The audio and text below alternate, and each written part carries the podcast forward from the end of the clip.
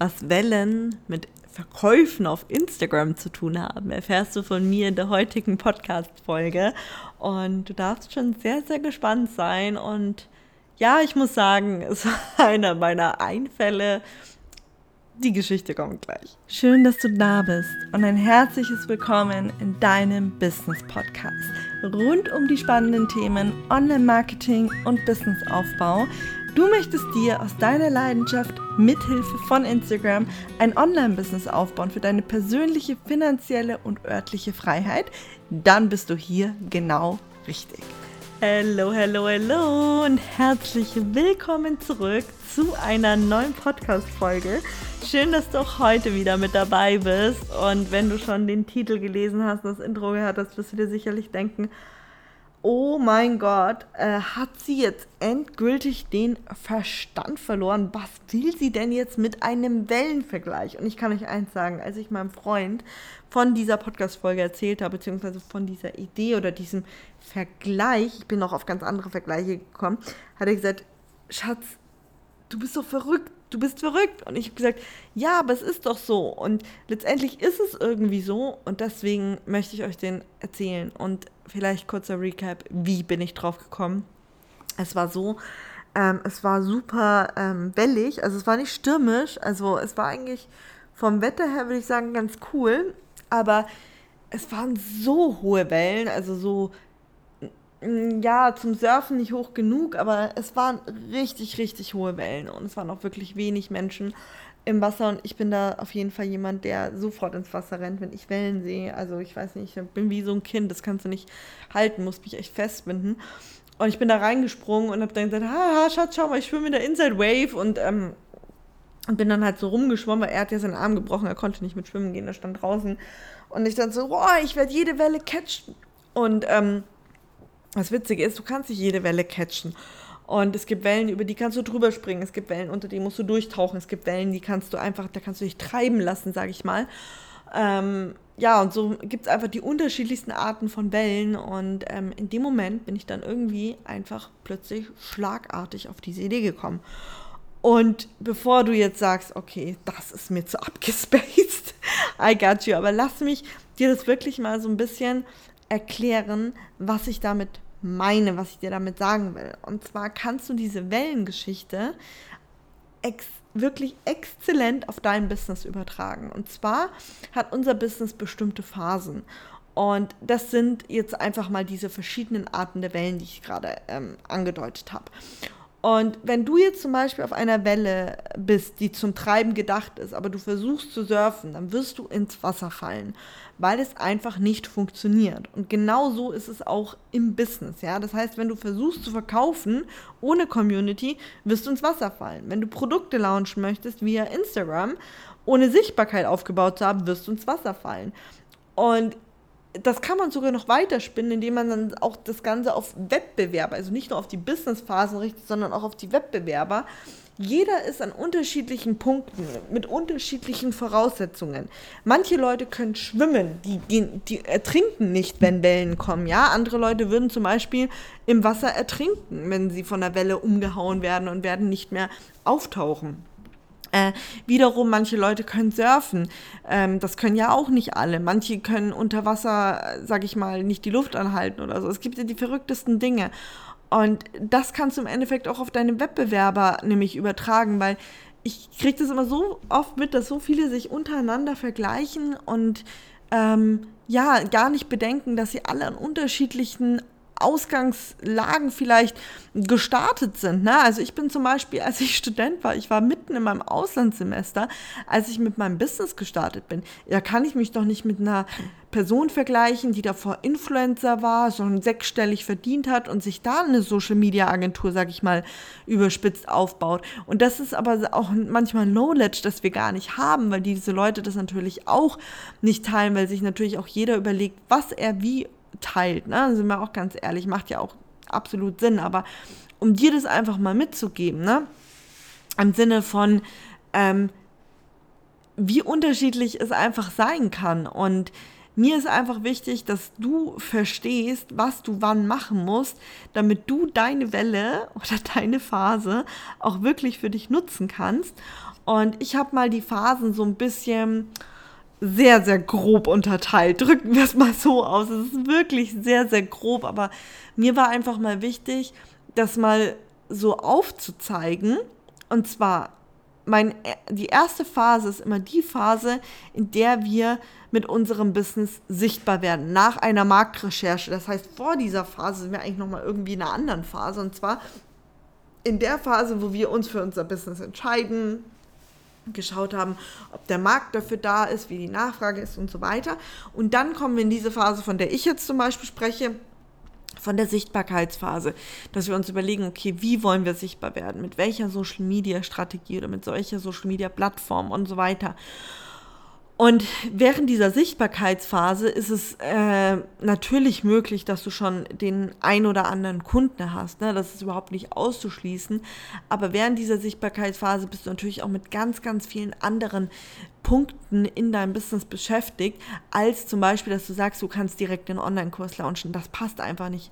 Das ist so wirklich wie du willst dich treiben lassen auf einer Welle und äh, müsstest aber surfen. Also verstehst du, was ich meine?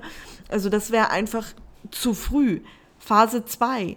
Arbeite mit deinen ersten Kunden zusammen. Also man hat dann seine ersten Kunden, man merkt so auch genau, wo stehen die Leute, sind das meine Traumkunden, passt es zu meiner Zielgruppe, passt da alles zusammen, was ich gemacht habe, ziehe ich auch die richtigen Leute an oder muss ich nochmal irgendwo nacharbeiten und so weiter und so fort. Das ist so eigentlich Phase 2, ne?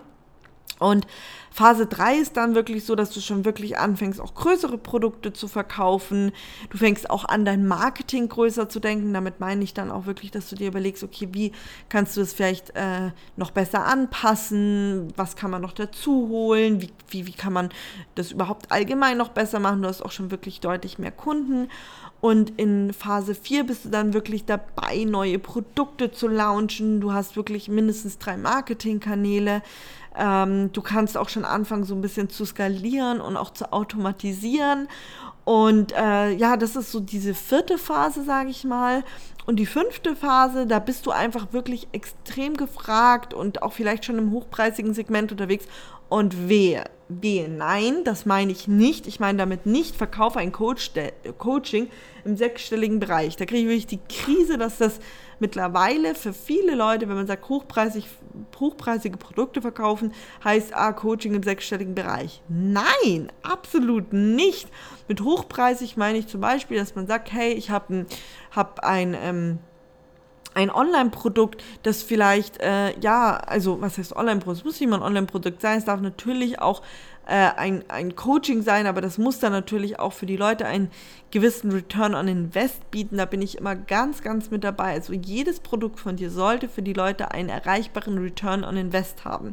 Das gehört jetzt zwar wieder mehr zur Produkterstellung, aber das nochmal dazu. Also bitte nicht äh, irgendwie denken, dass das so das Ziel ist. Das ist es nicht. Also bitte wirklich immer an deinen Kunden denken und nicht irgendwie einfach nur, ja, ans Geld, weiß ich nicht. Also wirklich nicht.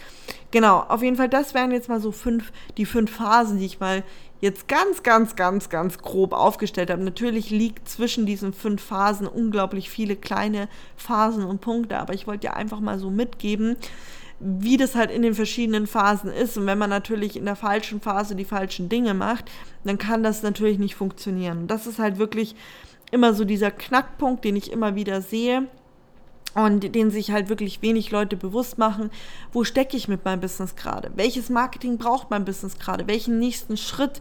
Also man lässt sich da auch vielleicht oftmals auf den falschen Damm führen. Ne? Wenn du jetzt zum Beispiel äh, ja, äh, sagst, du steckst, sagen wir, machen wir ein Beispiel, du steckst in Phase 2, du arbeitest so aktuell mit deinen ersten Kunden zusammen und bist so noch in der Findungsphase, ob du in Phase 1 alles richtig gemacht hast und passt vielleicht noch mal ein paar Dinge an und so. Und dann kommt dir jemand mit äh, einem äh, hier Launchkurs und sagt, hey, kauf doch bei mir einen Lounge-Kurs mit den und den Techniken, da bist du noch gar nicht. Das würde dein Marketing aktuell überhaupt nichts bringen, weil es noch zu früh für dich ist. Und das ist immer so der spannende Punkt, den man dann für sich erkennen muss. Deswegen sage ich auch immer, wenn du am Ende eines Jahres bist, schau, wo, also wo du, wo du aktuell stehst. Ne? Also was hast du erreicht?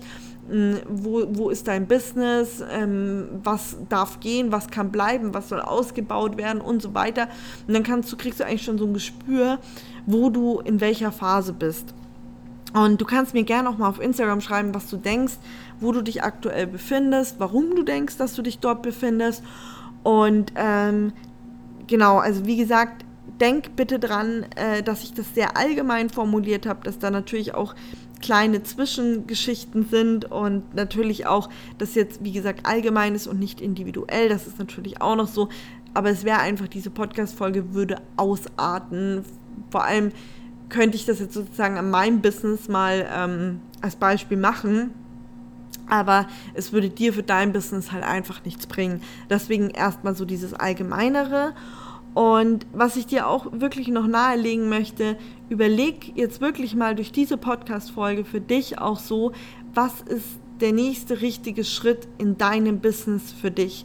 Was sind äh, deine Schritte im Marketing? Was braucht dein Business gerade von dir, damit du damit zurechtkommst und auch ans Ziel kommst mit deinen Themen? Und wenn du jetzt irgendwie sagst, so, boah, puh, das überfordert dich so ein bisschen und du hättest mal gern irgendwie einen Blick von außen oder du möchtest da lieber für dieses Jahr eine gemeinsame Marketingstrategie erstellen, das können wir super gerne machen und da äh, könntest du zum Beispiel den Chance to Change Termin bei mir wahrnehmen. Und da können wir in diesem Einzeltermin auf jeden Fall dein Marketing, deine Ziele, deine Pläne, deine Business-Schritte besprechen für das Jahr 2023. Es ist nie zu spät, wir sind noch im Januar, alles gut.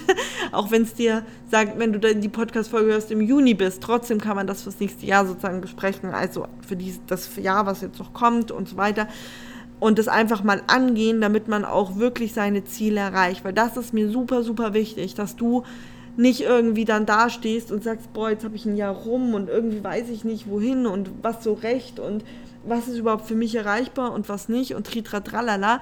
Wir wollen ja alle einen Schritt vorwärts kommen und der Schritt vorwärts ist so in die richtige Richtung und deswegen, also wenn du da merkst, boah, da brauchst du Hilfe, dann hol dir diese Hilfe. Die Hilfe ist hier, ich habe sie dir angeboten, du musst sie nur annehmen. Und in diesem Sinne würde ich sagen, hören wir uns dann äh, am Montag wieder mit einer super spannenden Folge. Und zwar, ich verrate es dir schon mal, drei gefährliche Fehler bei den Instagram Reels. Und dann würde ich sagen, bis dahin, bye bye. Du findest mich auf Instagram unter Social for Success und ich freue mich, dich dort in der Community sowie in der Story begrüßen zu dürfen. Und wir hören uns natürlich nächsten Montag wieder hier im Podcast.